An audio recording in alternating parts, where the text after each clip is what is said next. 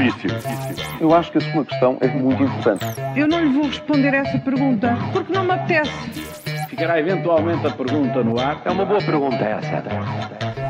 E começa agora uma nova edição do Ainda Bem que faz essa pergunta da Rádio Observador. Hoje falamos de uma fórmula infalível para governantes, de um stop que nunca mais para, de anúncios de inquéritos, mas eu quero falar do Porto e perguntar ao Júlio. Júlio, como é que estão a correr as obras das novas linhas do metro e do Metrobus.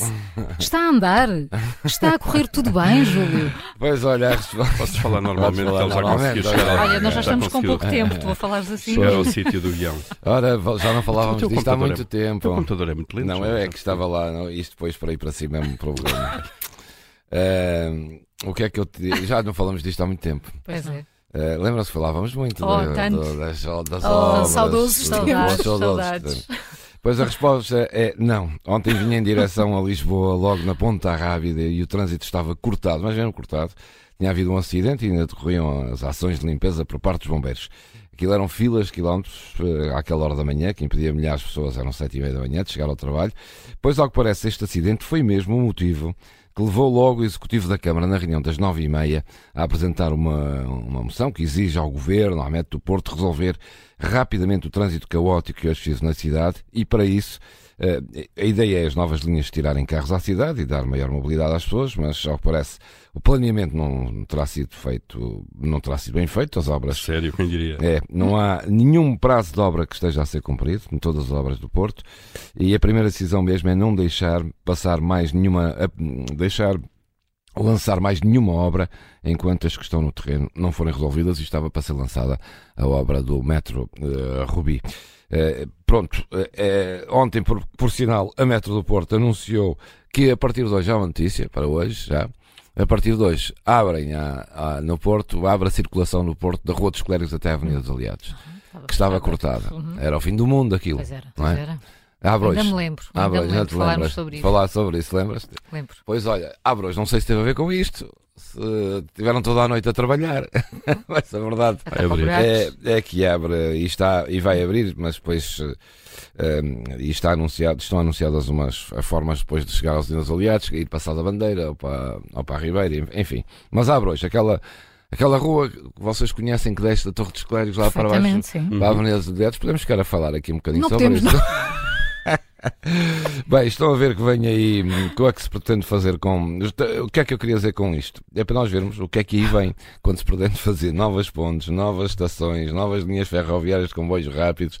Vamos esperar anos. Anos, Sentados. olha, sentados, e Sentados. sentados. Olha, e do Porto para Lisboa, faltará muito para que o Ministério Público abra um inquérito àquelas suspeitas de cunha no tratamento das duas bebés no Santa Maria?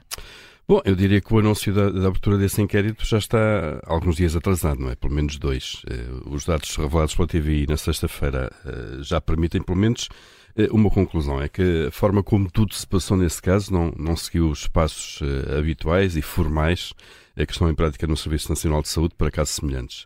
Uh, e as suspeitas de interferência política são elevadas. O nome do Presidente da República foi envolvido no caso, como sabemos, e também por isso uh, seria urgente perceber o que se passou ali, uh, já que está em causa a prática de crimes de favorecimento. Portanto, olha, aguarda-se que a Justiça entre em campo e, basicamente, cumpra o seu papel. Uhum. Olha, eu estou num corrupio porque vou outra vez para o Porto. Ai, Então, o tema não para, então, não É, para. eu estou admirado convosco. Eu Estou cansada. Lembraram-se as duas do Porto, eu até É, estou é, pasmado. eu tenho seguido muito o tema A e gostava de carbónica saber... deste- desta rubrica, mas isto meu aqui, aqui na- nas linhas hertzianas não custa nada.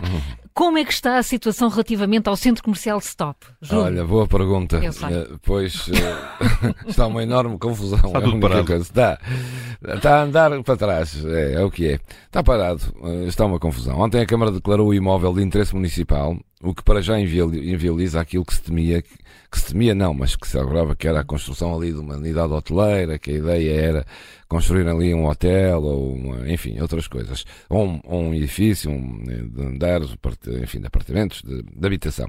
Mas há partidos da oposição que dizem que isto não vai resolver o problema dos músicos. A Câmara até já tem ideias sobre uma escola, Pires de Lima, que pode servir de albergue. Alguns músicos até já lá foram saber de condições e continuam a haver muitas rescisões de contrato de arrendamento no centro stop. Para já, e depois de tanta polémica, é só para lembrar que o processo está a correr como tudo em Portugal. afogado em burocracias, leis, impedimentos, muitas birras que não deixam a luz ao fundo do túnel. De resto, há mesmo uma batalha política no interior da Câmara entre o Executivo e alguns partidos, eh, no qual se destaca o Bloco de Esquerda. Tal como as obras do metro, o Centro Comercial Stop também vai alargando prazos de decisão. Uhum. Nada a que não estejamos habituados lá no Porto. Olha, eu fiquei cansada com este corrupio, portanto agora não sai daqui. Paulo, será que está encontrada a fórmula para que uh, os governantes nunca falhem uma promessa? Olha, eu acho que podemos pensar que sim, não é? Estamos em crer que sim. Eh, e essa patente deve ser registada em nome de Ana Catarina Mendes, eh, que esteve ontem no Parlamento eh, para discutir o orçamento do Estado para a sua área e não se comprometeu com qualquer prazo para a regularização dos cerca de 600 mil imigrantes que, no fundo, aguardam pelas papeladas do Estado. Disse a Ministra, não é possível ter varinhas mágicas e resolver tudo amanhã como é evidente, não é? Uhum. Portanto, assim não se compromete. Ora bem, como sabemos, depois desta resposta, como sabemos, este governo entrou em funções há cerca de dois meses, eh, está a inteirar-se ainda da situação do país, o que é que se passa, já encontrou muita coisa atrasada e que não funciona na saúde, é o que vemos, na educação, nos tribunais, o PRR também dizem que está atrasado, e agora também encontrou estes problemas na regularização de imigrantes. Os governantes dos últimos anos, eh, de facto, só podiam ser muito incompetentes para deixarem eh, chegar o país a este ponto, a este novo governo de António Costa. Portanto, não se espera por isso que estes novos governantes tenham a tal varinha mágica e resolvam uh, tudo amanhã, não é? Eles acabaram de chegar. A questão é difícil. Eu acho que a sua questão é muito importante. Eu não lhe vou responder essa pergunta porque não me apetece. Ficará eventualmente a pergunta no ar. É uma boa pergunta essa.